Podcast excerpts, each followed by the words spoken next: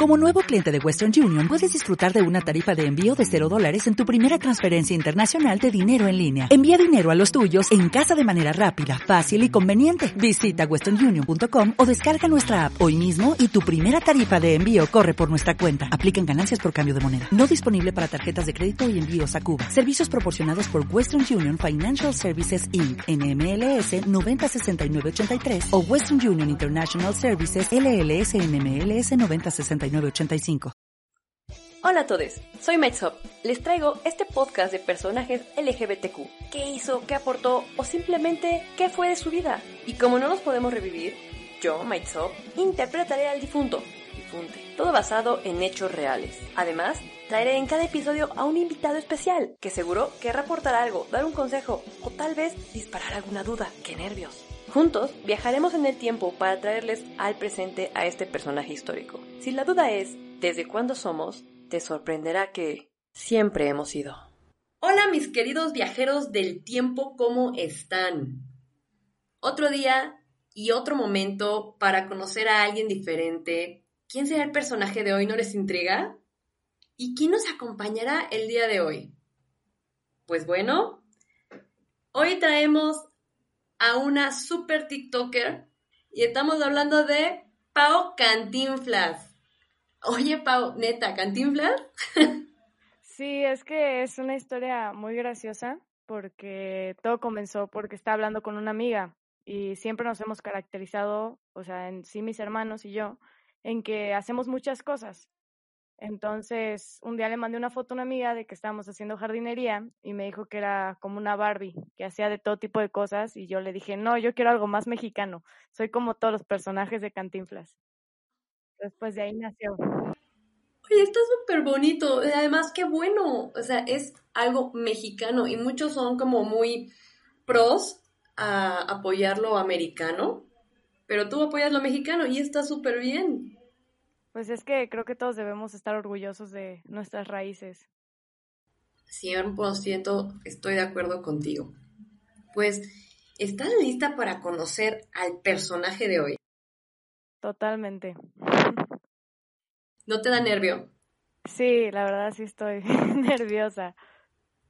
Uy, pues mira, hoy vas a conocer a Gabriela Mistral. Digo, siéntete con la confianza de preguntarle lo que quieras, ¿eh? Sí, la verdad es que no, no, no conozco mucho de ella, sinceramente, en este, pues, en sobre este personaje sí soy totalmente nueva, nunca había escuchado. pues ahí está, yo creo que va a sacar bien tus dudas y además, o sea, es una mujer chilena. Estamos todavía en territorio latinoamericano. Latinoamérica, me late, me gusta eso. Excelente. Pues bueno, te dejo con Gabriela Mistral. Hola, mi pequeña, ¿cómo estás? Hola, buenas tardes, muy bien, ¿y tú? Bien, muchas gracias. Me han traído a este hermoso lugar para dar un poco y una introducción de mi persona. Perfecto, quiero escucharla, quiero conocerte. Yo también quiero empezar, pero a conocerte a ti. Tú, cuéntame, ¿quién eres, pequeña niña? Pues yo soy Paula Cantinflas, tengo 22 años de edad, eh, pues soy, soy lesbiana, soy orgullosamente lesbiana y tengo padres homofóbicos. ¿Cómo crees? Es un duelo, es un duelo un poco difícil. Mira, yo también soy lesbiana y mira que muy orgullosa, siempre lo he sido y me puedo considerar que siempre defendí eso de mí. Yo aprendí a amar y, y también aprendí a dejar. Es una característica de mi persona y bueno, una pequeña introducción de mí. Y por lo que te voy a decir que nunca dejes de serle fiel a lo que quieres, es que puedes llegar muy lejos. Haz lo que quieres, haz lo que te gusta. Mira, yo fui una yo fui maestra, fui una escritora apasionada. El sistema educativo fue mi pasión. Llegué a hasta trabajar con José Vasconcelos y pues ayudé en gran parte al sistema educativo hasta de México. ¿Y no sufriste discriminación por tu orientación sexual?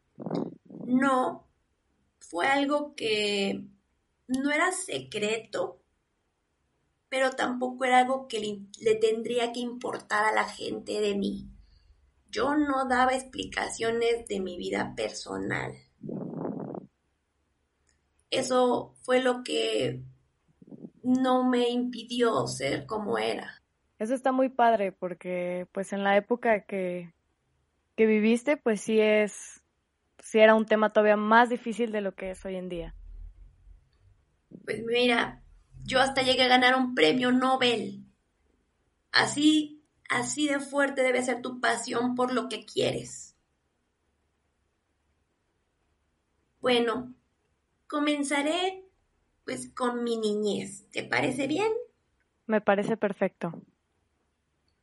Nací el 7 de abril del 89 en el país de Chile. 1889, que quede ahí anotado. Exactamente en la ciudad Vicuña. Ahí mis padres me pusieron el nombre de Lucía María Godoy Alcayaga. Pero me conocen más por mi nombre artístico Gabriela Mistral es un seudónimo que me adjudiqué en homenaje a mis dos poetas favoritos, el italiano Gabriele de Anuncio y de occitano Frederick Mistral. Y dirás que es occitano, el occitano es la lengua romance de Europa. Interesante. ¿Y qué te hizo admirarlos? Su literatura. Eran unas personas con mucha presencia al escribir. Mi padre fue Jerónimo Godoy Villanueva, era descendiente de los Diaguitas, una comunidad entre los valles de Argentina y Chile, y de origen minero. Fue maestro de escuela y artista con ambiciones literarias. Y 12 años menor que mi madre. Ah, mi madre... la madre era, era viva, era viva. La madre. Correcto. Mi madre la Petronila, porque se llama Petronila. Bueno, se llamaba, ella también falleció, ¿verdad? Petronila Alcayaga Rojas, descendiente de antepasados vascos, Aquí viene el choque cultural porque ella venía del norte de España. De ahí tenía descendencia. Fue bordadora y modista. Y sí, tenía dos medios hermanos, una por parte de mi mamá, que era Amelia Molina, Alcayaga, y otra de mi papá, Carlos Miguel, Miguel Godoy Vallegos. O sea, yo era la más pequeña de estos tres hermanos. Si llegué a tener más, ya no supe por parte de mi papá, porque pues él nos abandonó a los tres, cuando yo tenía tres años, ¿no? Ah, entonces también era tremendo. Pues sí, mi papá tenía este auge de querer ser más de un artista. Entonces, pues nos dejó pero te voy a decir algo que, son, que sorprende a muchos. Yo le guardo una estima a mi papá. Y muchos se preguntan por qué. A mí a tú ahorita te preguntaste por qué. Pues la razón es que mi padre me incursionó a mi pasión poética. Y todos preguntarán cómo si no estaba. Pues mira, mi mamá me cuidaba y me criaba. Mi hermana me enseñaba y educaba. Y todos teníamos este camino a la docencia. Pero cuando yo encontré en la casa, entre los escombros, escritos de mi padre, ahí, ahí despertó mi pasión poética. A mis seis años yo salía a leer cerca de los ríos o huertos. Lo primero que leí fue un manual de historia sagrada, un libro lleno de demasiados judíos. Entonces la historia es de los temas que más te llaman la atención. En general, ahí empezó lo que yo llamaba amor por la literatura, pero más allá me gustaban las estrofas y los versos que se daban y no generalmente eran de historia. Eran una poesía más allá. Pero hasta ese momento, lo primero que leí fue la historia sagrada. Ahora, continuando un poco con mi infancia, a los 12 años mi madre y yo nos fuimos a la ciudad de Las Arenas. Ahí conocí el mar. Hermoso. Y no solo eso.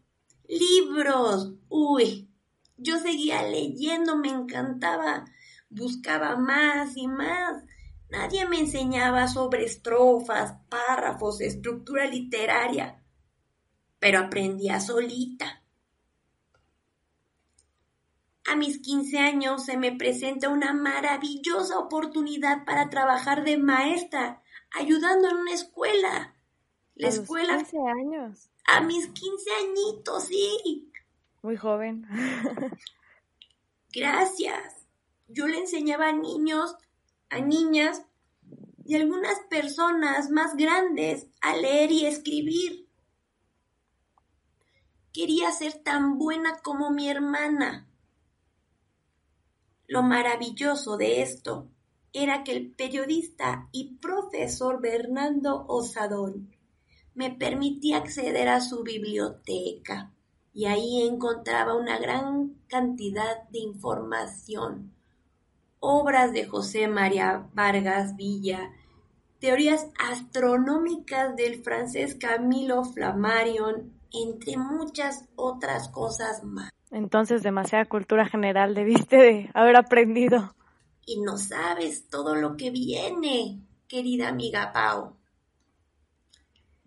Pues las letras, la escritura y redacción empezaban a ser aún más mi pasión.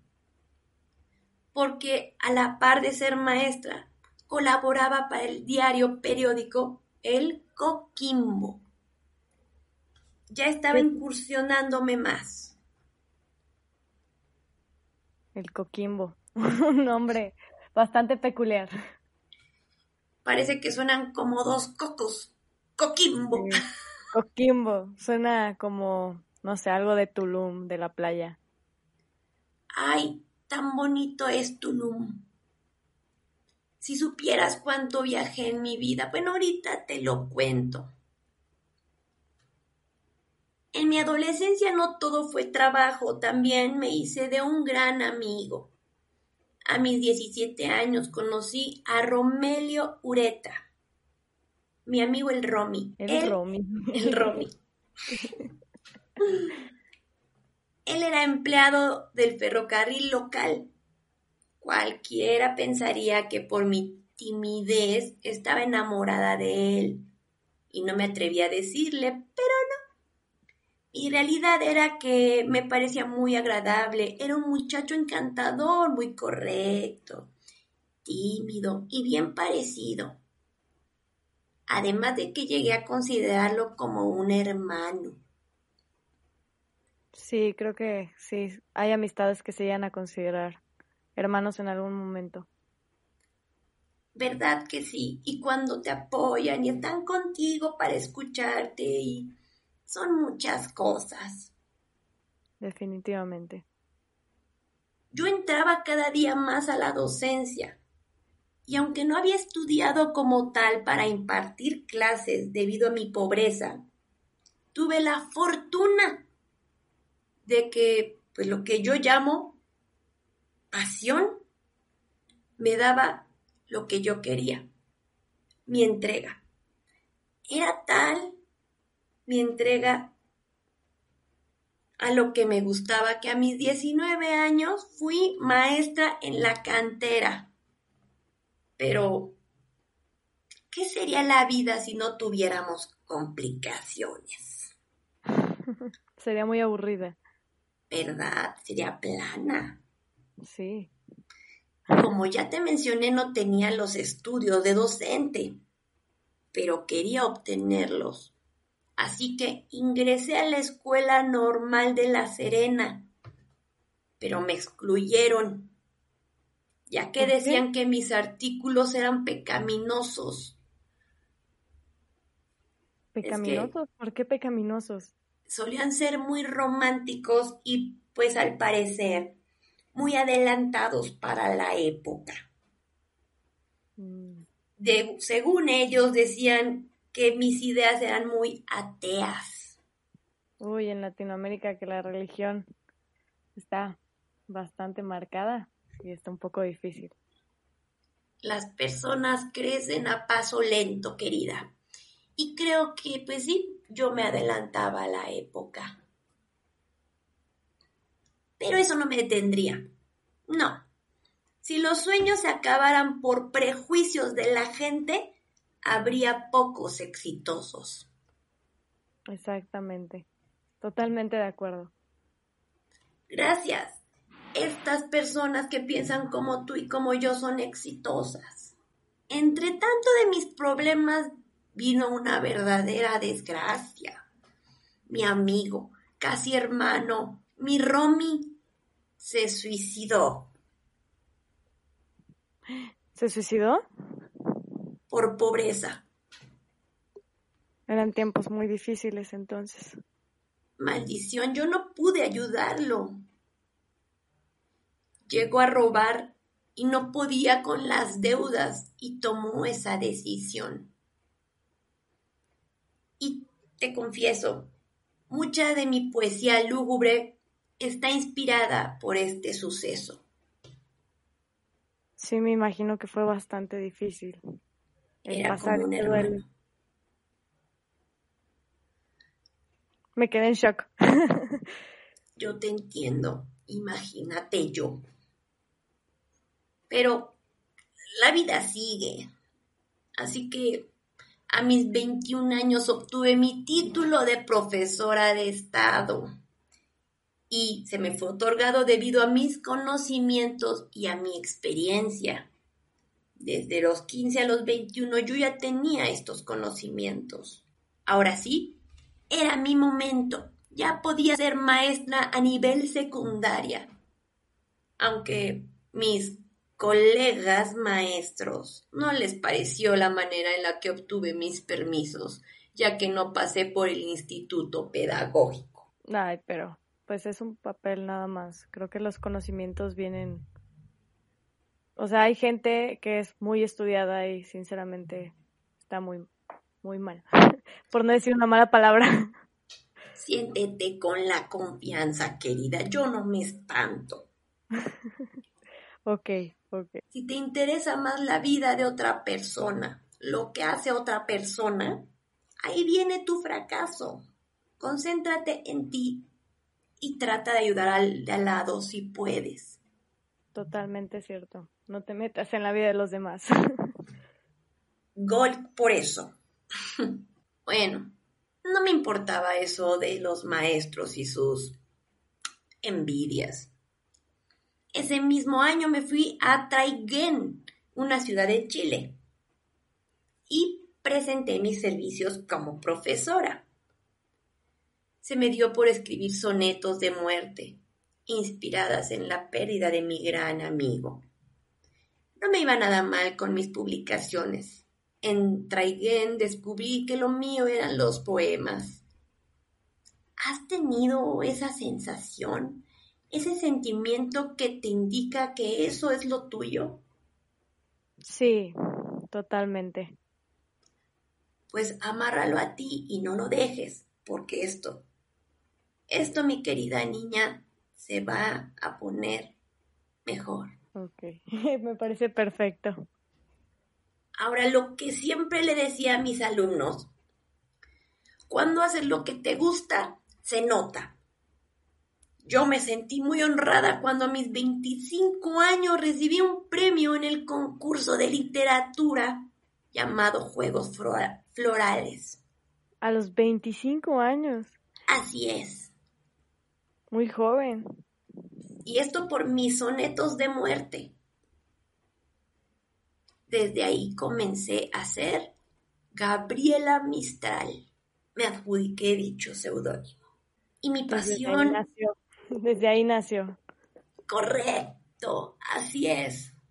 Y mi pasión era ser maestra rural, ir a todos esos lugares donde los menos favorecidos estaban limitados al conocimiento, crearles la pasión por el saber y que no se conformaran con lo básico, ¿me entiendes? Sí, totalmente. Hace falta muchas personas todavía así en el mundo. Es que se ha perdido esa pasión por el docente. Pero querida niña, además de todo, lo grato también fue la maravillosa amistad que tuve con Laura Rodig, una artista y pintora. ¿Solo fue amistad? No. yo, yo, yo quería solo una amistad, pero qué bonito se convirtió todo eso. Mira, ella y yo nos conocimos en los Andes. Ay, Dios mío, ahí me costó un poquito acostumbrarme al clima, porque no era frío, era lo que le sigue de frío. yo me muero, yo me muero. ¿Sí? ¿No te gusta el frío? Sí me gusta, pero soy demasiado friolenta. Y viniendo de una ciudad tan caliente, pues no, me muero. Por supuesto, tú vives cerca de una costa del mar. Yo sí, mucho calor. Ay, no, pues te mueres. Yo, yo de verdad no podía. Yo aguantaba estar ahí por Laura. Además de la ayuda, Laura me hacía mucha ayuda. Me, pues sí, sobrellevaba el frío con su presencia. Te daba calor. Un calorcito bien padre. Esa Laurita. Tremenda. Era una tremenda la Lauris. Pobre, hubieras visto, se le murieron sus papás. Ay, no, mi pobre Lau, pues nos hicimos más unidas. Hasta llegó a hacer obras para mí, porque ella era artista, ¿no? Eran grandes detalles que ella tenía conmigo y la protegía una cosa llevó a la otra y nuestra amistad se transformó en amor. Ay, qué bonito. Era una gran mujer. Haciendo cuentas, me doy cuenta de que dediqué 11 años de mi vida a hacer recorridos por Chile, dedicada 100% a la enseñanza chilena. 11 años visitando, supongo que lugares alejados de la civilización, ¿no? Sí, mira, los Andes, Punta Arena, Temuco y, Santiago. Ahí conocí de hecho a Pablo Neruda. Ese hombre me hizo leer literatura rusa. Muy buena recomendación de ese hombre. Rusa. Así es, es, raro escuchar de literatura rusa porque por lo general son muy fríos los rusos. Sí, ahí no eran poemas, eran más versos, era algo más em, estructurado. Mi sorpresa más grande fue cuando me habló México. Así es. El gobierno de México. Ah, caray. El gobierno de México. Un país muy hermoso, por cierto. México es tan bonito. Yo viví un tiempo ahí en Veracruz. Ahorita saldrá pero yo viví un tiempo allá. En Veracruz. Es más, nunca he tenido la oportunidad de visitar Veracruz. Es muy bonito el malecón, sí. Digo, no sé ahora, ¿verdad? Yo me morí. Pero antes estaba muy bonito entonces. Antes era muy bonito, sí, las playas eran hermosas hasta te podías meter a nadar. Bueno, es que México igual se caracteriza por tener playas muy bonitas. Entonces no dudo que que estén hermosas también por allá. Sí, está muy bonito. Ahí tienes toda la razón. Y ve que conocí muchos lugares, pero México destacaba. Aunque tengo que decirlo, nada como el lugar donde yo crecí. Ahí todo era, bueno, no sé, como que se guarda un lugar especial en el corazón, en el corazón. En el corazón. Ay, en el corazón. Bueno, esa es otra historia. De hecho, hasta pedí que me enterraran allá. Sí, es que tus tierras son tus tierras. O sea, como esas tierras no va a haber, aunque visites lugares impresionantes, aunque visites lugares más bonitos, como tus tierras, no hay dos. Y siempre debes estar orgullosa de eso. Te digo, yo aunque residí en diferentes lugares, mi sangre chilena era mi sangre chilena. Bueno, entonces estaba viendo que la sorpresa de México. Querían que juntos asentáramos la base para el nuevo sistema educacional. Para ese entonces yo tenía 33 años y le dije a Laura, amor, nos vamos a México. ¿Cómo de que no? ¿Y si se vinieron las dos entonces? Así es. De hecho, en México yo residí dos años trabajando con el señor Vasconcelos, un hombre muy inteligente. Creamos planes de enseñanza de las misiones rurales e indígenas del país. Y bueno, sé que actualmente en un modelo que es un modelo que se mantiene en la actualidad, solo le han hecho un poco de modificaciones porque el tiempo va cambiando. Bueno, es que ahorita el nivel educativo de México creo que ya cambió mucho a, a como era antes, al menos en, en esta nueva modalidad o dos años atrás. Ay, mi niña, solo espero que sea para bien, porque yo hasta donde trabajé, y verás que trabajé arduamente esos dos años, espero que muchas cosas buenas se hayan respetado. Pues espero que sí, yo también, porque sinceramente no, no sé cuál fue tu modelo educativo, pero yo creo que todavía se conservan unas cuantas cosas. Ay, esperemos que sí. Las lecturas son muy importantes, destacar todo lo general, la cultura general es básico.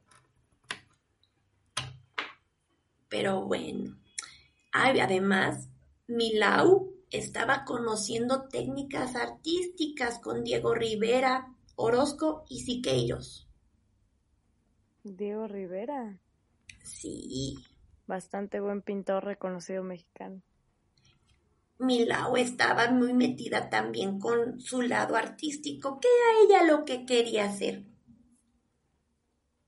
Bueno, mira, en 1924 publiqué en Madrid Ternura, un libro en el que practiqué algo novedoso, poesía escolar.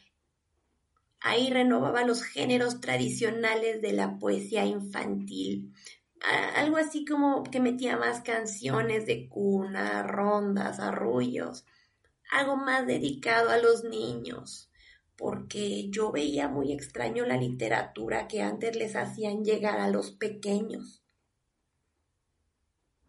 La literatura. Es que creo que, bueno, es, eh, te enfocas mucho en los niños porque siento que es el futuro, ¿no? De, de lo que nos espera. Entonces, pues espero hayas logrado un buen objetivo. El crecimiento del país depende de los niños. El niño crece, se desarrolla, tiene riqueza en su conocimiento y hambre de comerse el mundo, entonces claramente podría crecer y ser una persona que prosperará. No sé si sigan siendo así, espero que sí. Pues solamente te voy a decir que las nuevas generaciones vienen corregidas y aumentadas. Ya me preocupé. ¿Cómo está eso? Vienen terribles. En todos los sentidos. Ay, qué miedo. Entonces, ¿para qué trabajé tanto? No, pero igual dejaste cosas buenas, dejaste cosas buenas. Eso espero. Eso lo espero. Mira, en 1925 hasta tuve que hacer sacrificios. Mi pequeña Laura y yo teníamos auges de crecimiento, pero cada una en una rama diferente. Así que hice el acto, tanto ella como yo, el acto más alto de amor. Terminamos nuestra relación amorosa. No. Ambas debíamos de seguir, pero cada una en su camino. No hay nada más bello que te permitan ser y crecer. Dejar libertad a la persona. Dale la libertad de hacer lo que más le gusta. Exacto. Su partida me dolió, pero era lo mejor. Yo... yo sí me agüitaría un buen. ¿Tienes una Laura? Yo no. no, estoy soltera desde hace tres meses, pero sí, sí fue un poco doloroso. Ay, está bien reciente. Tres meses. ¿Todo bien?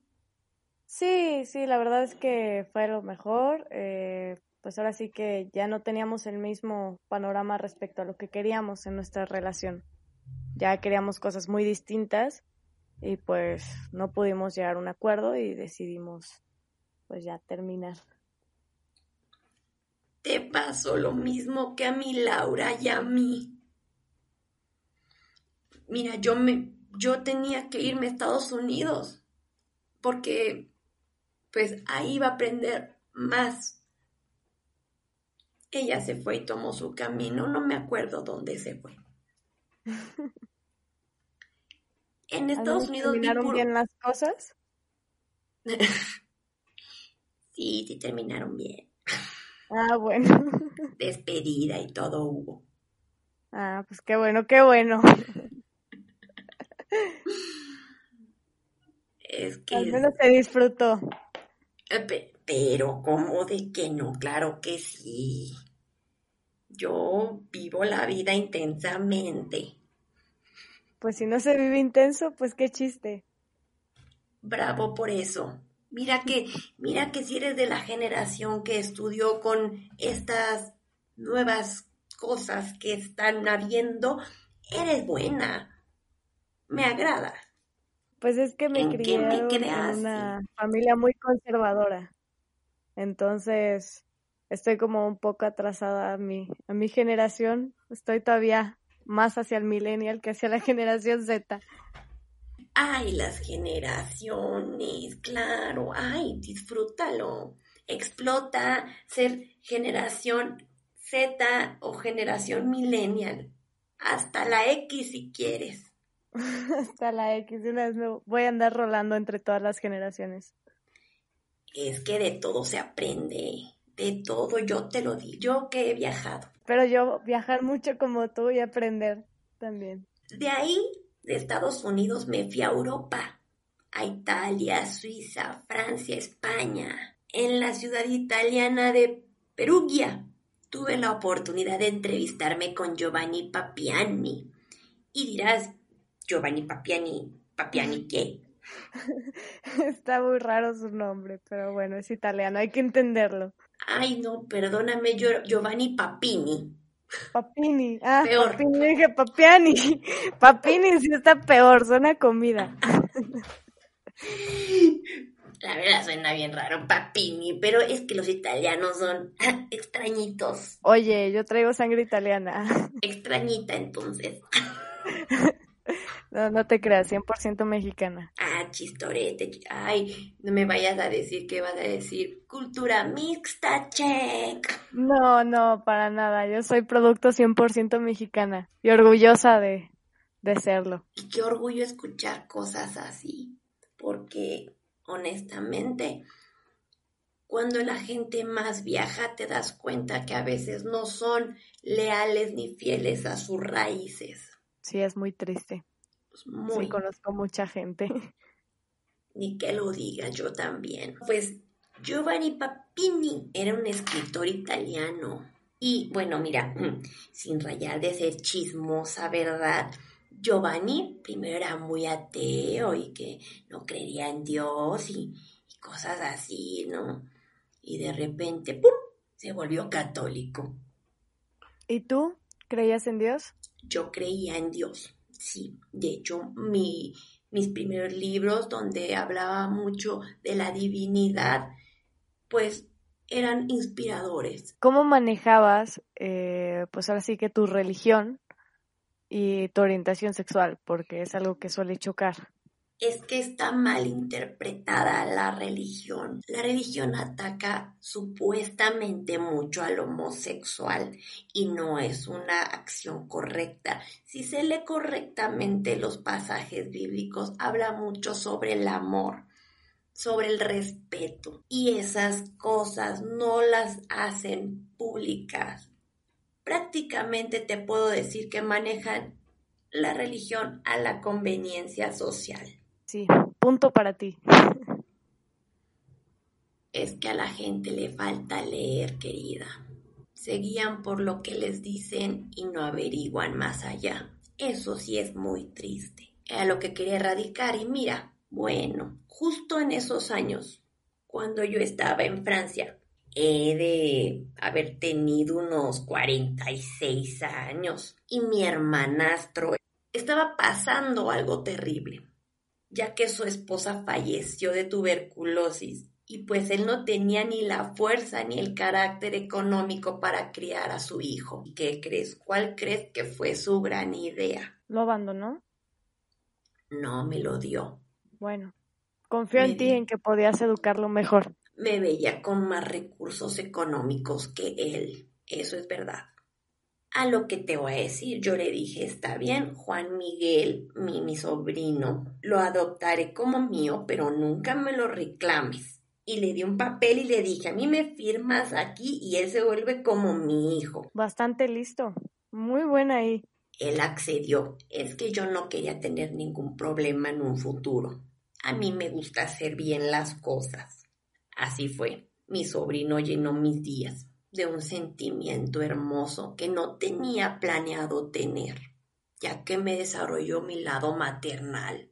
Ese lado maternal. Bastante bonito, dicen. Eso cuentan. Ah, no, ¿verdad? No, sí, yo te, yo te lo cuento, yo te lo cuento. es hermoso. Está bien, voy a confiar en ti, aunque hubo un poco de confusión por ahí. Lo dudaste. Eh, este, es que, es que me confundí de repente. No se parece que este cuerpo que habito no lo ha vivido. Ay, esa Maitsop, de veras. Que de repente sale. Ay, sí. ¿Qué quieras comentar? Pues que se aguante a su momento. Yo estoy ahorita al micrófono. Que se espere, pues. Eso. Pues mi vida estaba yendo muy bien entre mi sobrino y la fortuna de que mi poesía estaba traducido en diferentes idiomas, inglés, francés, italiano, sueco y alemán. Bueno, también con la ayuda de la editorial del sur de Buenos Aires, publica Tala, uno de mis libros poemáticos fundamentales. Me estaba yendo muy bien. Ay, viajamos tanto mi Jin Jin y yo. Ah, es que le decía Jin Jin a mi pequeño. ¿Y de dónde salió el Jin Jin? Era el fiel. Así viene de origen hindú. Jin Jin. Jin Jin. Así voy a llamar a un perro entonces. Es un buen nombre para perro. Hoy le decía perro a mi sobrino hijo. ¿Qué pasa ahí?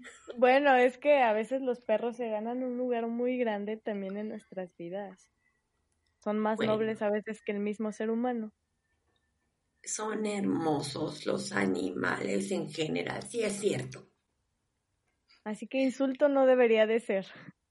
Mm, está bien. Dejaremos que Jin Jin sea ahora nombre de cualquier ser humano y pues habitante de la Tierra. Me parece perfecto. Bueno, es hermoso conocer y Jin Jin me acompañaba. Claro que en algún punto pues tomé un descanso Así que a mis 49 años, pues ya tenía 30, no es cierto, ya tenía 13 años de ausencia de haber partido de mi amado Chile. Mucho tiempo de tus tierras. Pero nos quedamos un año y regresamos a Francia, porque al pequeño Jin Jin le gustaba, solo que tuvimos que regresar ahora a Brasil en 1940 porque pasó una desgracia, se desató la Segunda Guerra Mundial y qué miedo. Esa fue la razón de regresar a Brasil y pues a Jin Jin le costaba mucho adaptarse. Vivió mucho tiempo en Francia. Al parecer sufría de acoso por parte de sus compañeros debido a mi posición diplomática. Mi pobre hijo. Entonces sufrió mucho bullying. Sí, y y el golpe más grande que he recibido en mi vida es haber encontrado el cuerpo agonizante de Jin Jin. No. En la casa tendido. Se había bebido arsénico. Nada en la vida te prepara para eso. Junto a él había una nota que decía, querida mamá, creo que mejor hago en abandonar las cosas como están. No he sabido vencer. Espero que en otro mundo exista más felicidad. No salí ni comí por una semana. Maldita humanidad. Me mataron a mí. No manches, está súper cañón eso. El Jin Jin soportó tres años de humillaciones y abusos. ¿Y tú no te habías dado cuenta? Yo trataba de ser muy diplomática con él y decirle que actuara de la misma manera. Pero al parecer no fue suficiente. Me quedé otra vez en shock. Shock parte 2. Era mi segunda persona querida que se me suicidaba. Pero este era, pues, mi hijo. La vida se lo lleva y yo hoy me reencontré con él, ¿no? Bueno, ya cuando me morí me reencontré con él. Eso es lo que me mantiene tranquila ahora que solamente soy un ente. Sí, creo que al final de todo eh, siempre nos vamos a reencontrar con nuestros seres queridos. Eso es correcto y ten esa seguridad. Pues mira, dos años después de mi tragedia pasó algo positivo gané el Premio Nobel de Literatura. ¿Le dedicaste muchos poemas a Jin Jin? Así es. Poemas de mucho dolor, de mucha tristeza. Y bueno, mira, el año siguiente de que gané el premio Nobel, en 1946 conocí a Eleanor Roosevelt. Mm si esta mujer realizó una exposición de mis obras literarias. Y, y bueno, en ese evento conocí a Doris Dana. ¿Y Doris Dana era otra persona importante? Era una mujer escritora independiente. Eh, ella me habló de inmediato, al parecer le gustaba mucho mi trabajo. Y y la contraté como mi secretaria. Y, y pues no tardamos mucho en descubrir la atracción que teníamos la una de la otra. ¿Por qué pasa muy, muy seguido que con la secretaria? siempre, o sea, siempre es como la historia de que no, pues sí, la secretaria. Eh, a lo mejor es la falda. Puede ser, puede ser o a lo mejor el tiempo que terminan pasando juntos, juntas.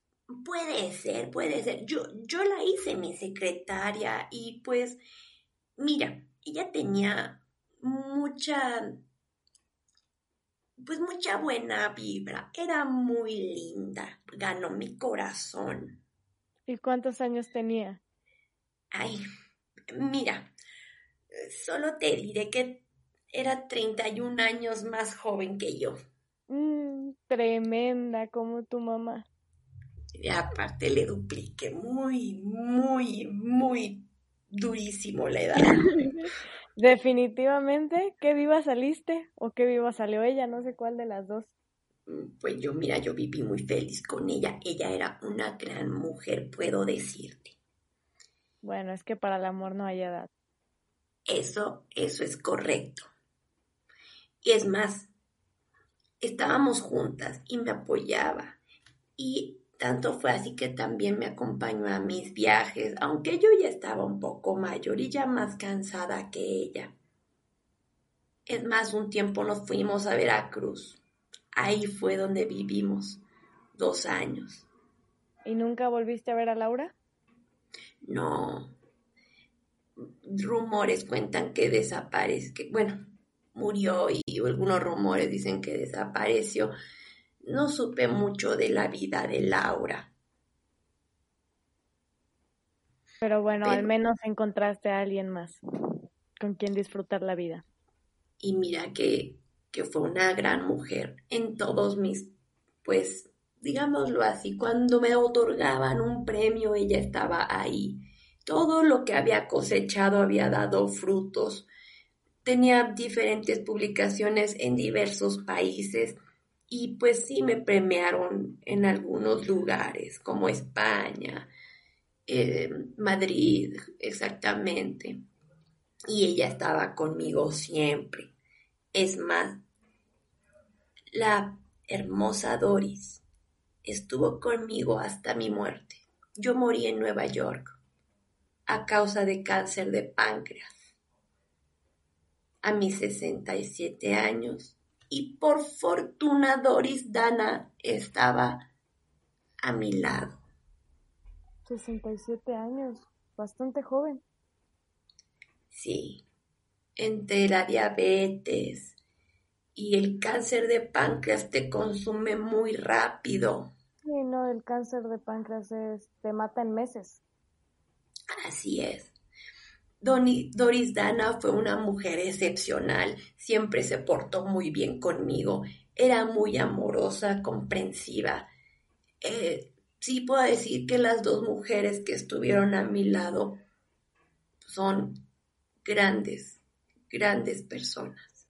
Pues sí, al menos moriste feliz. Sí, y ahí me esperaba mi chin ya sabes. Sí, ya te estaban esperando.